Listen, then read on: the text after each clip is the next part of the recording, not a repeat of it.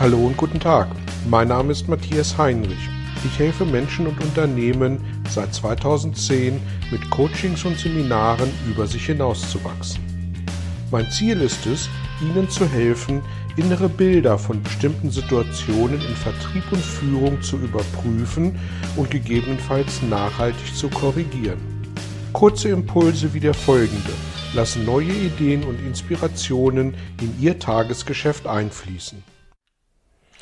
Hallo und herzlich willkommen zu einer neuen Ausgabe unseres Belgian Impulses. Heute geht es um das Thema, was attraktive Arbeitgeber ausmacht und mit Sicherheit ist es das Thema Geld nicht. Ähm, Geld wird ähnlich selbstverständlich vorausgesetzt seitens potenzieller Arbeitnehmer wie äh, Lesen und Schreiben seitens der potenziellen Arbeitgeber. Also mit Geld alleine äh, können wir keinen hinterm Ofen vorlocken. Eine weitestgehend angemessene Bezahlung wird einfach als Voraussetzung heutzutage angesehen. Es sind ein paar andere Punkte, die den Unterschied machen. Und äh, ich habe mal fünf davon mitgebracht, die ich gerne teilen möchte. Der erste Punkt ist Sinnhaftigkeit bei der Arbeit. Sinnhaftigkeit bei der Arbeit ist sicherlich für jeden etwas anderes. Was bedeutet es für Sie? Was bedeutet es für einen Bewerber?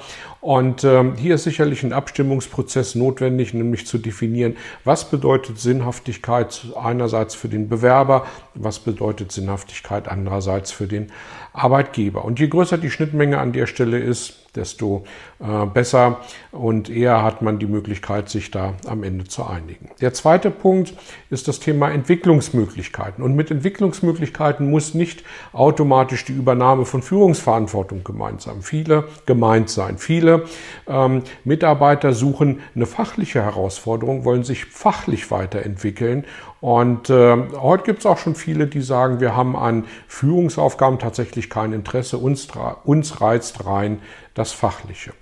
Und äh, insofern äh, geht es darum, Perspektiven aufzuzeigen, Entwicklungspotenziale aufzuzeigen und die müssen nicht automatisch mit Führungsaufgaben verbunden sein. Der dritte Punkt, ist das Thema flexible Hierarchien. Ähm, heute ist es so, dass ähm, äh, traditionelle Organisationsdiagramme ähm, sicherlich noch ein Bestandteil sind ähm, in den Firmenhandbüchern und immer dann zu Rate gezogen werden, wenn äh, Arbeitsplätze neu zu besetzen sind. Ähm, ich halte ähm, Organigramme heute ungefähr für so wichtig wie eine Arbeitsplatzbeschreibung. Die brauche ich einmal, wenn ich im Unternehmen anfange und dann dem Grunde nach nie wieder.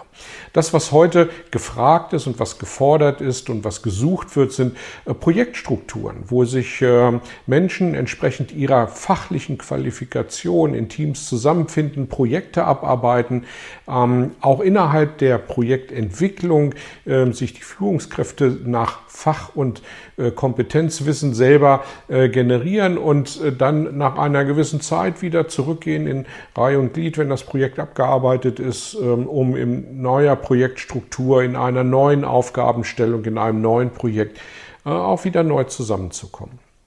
Dann der vierte Punkt, das Thema Work-Life-Balance. Ähm, ein viel strapazierter Begriff, ein häufig strapazierter Begriff.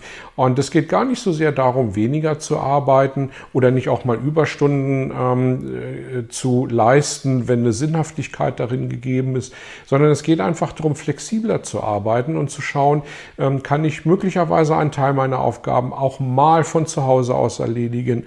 Ähm, muss ich ständig im Büro anwesend sein? Muss ich ständig Fahrzeiten auf mich nehmen? Oder kann ich da einfach für mich äh, persönlich die eine oder andere Stunde sparen und genauso effektiv sein, wie ich das vom Büro aus tun kann? Der fünfte und letzte Punkt, äh, den ich an der Stelle teilen möchte, ist das Thema der Sinnhaftigkeit der Arbeit. Und auch das ist ein Punkt, den man genauso wie den ersten Punkt Spaß bei der Arbeit ähm, sicherlich diskutieren kann. Was bedeutet Sinnhaftigkeit wieder für den Bewerber? Was bedeutet Sinnhaftigkeit fürs Unternehmen?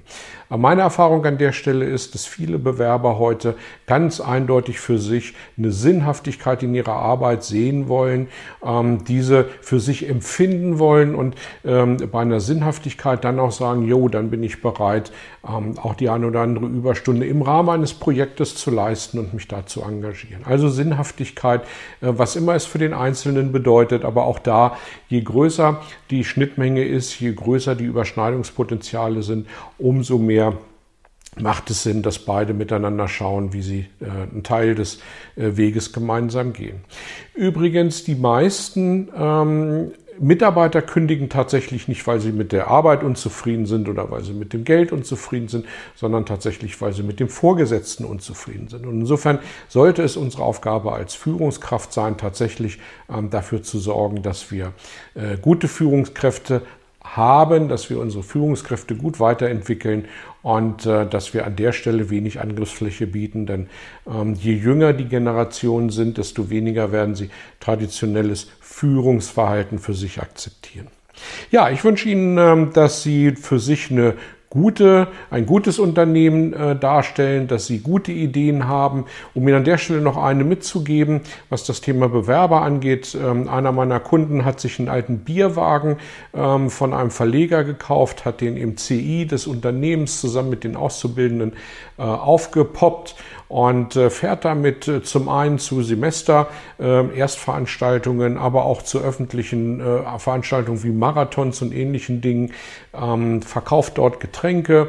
Im CI des Unternehmens wird natürlich auf die etwas exotische, auf das etwas exotische Ansehen angesprochen und hat damit gute Ansätze ins Gespräch zu kommen mit jungen Menschen ähm, und ähm, seine Ideen, seine Arbeitsplatzpotenziale entsprechend anzubieten. Ich finde, das ist eine tolle Idee. Und wenn dann äh, bei der Gelegenheit eingenommene ähm, Bier, Wasser und Saftumsätze noch am Ende des Tages für einen guten Zweck gespendet werden, hey, umso besser. Haben alle was davon. Ja, ich wünsche Ihnen, ähm, wie gesagt, dass Sie für sich auf einem guten Weg sind, ein attraktiver Arbeitgeber zu sein, zu werden ähm, oder vielleicht mit diesen fünf Ideen einen Ansatz gefunden zu haben, noch ein bisschen mehr und gestärker in diese Richtung zu gehen. In diesem Sinne, alles Gute, bis zum nächsten Mal und ich freue mich wie immer über Ihr Feedback, sei es über die sozialen Medien, per E-Mail oder auch gerne im persönlichen Kontakt. Vielen Dank. Vielen Dank für Ihr Interesse an meiner Arbeit und an meiner Vorgehensweise. Gern werde ich auch ganz konkret für Sie tätig und helfe Ihnen, über sich hinauszuwachsen. Sprechen Sie mich an. Ich freue mich auf Sie und die Zusammenarbeit im Coaching oder Seminar.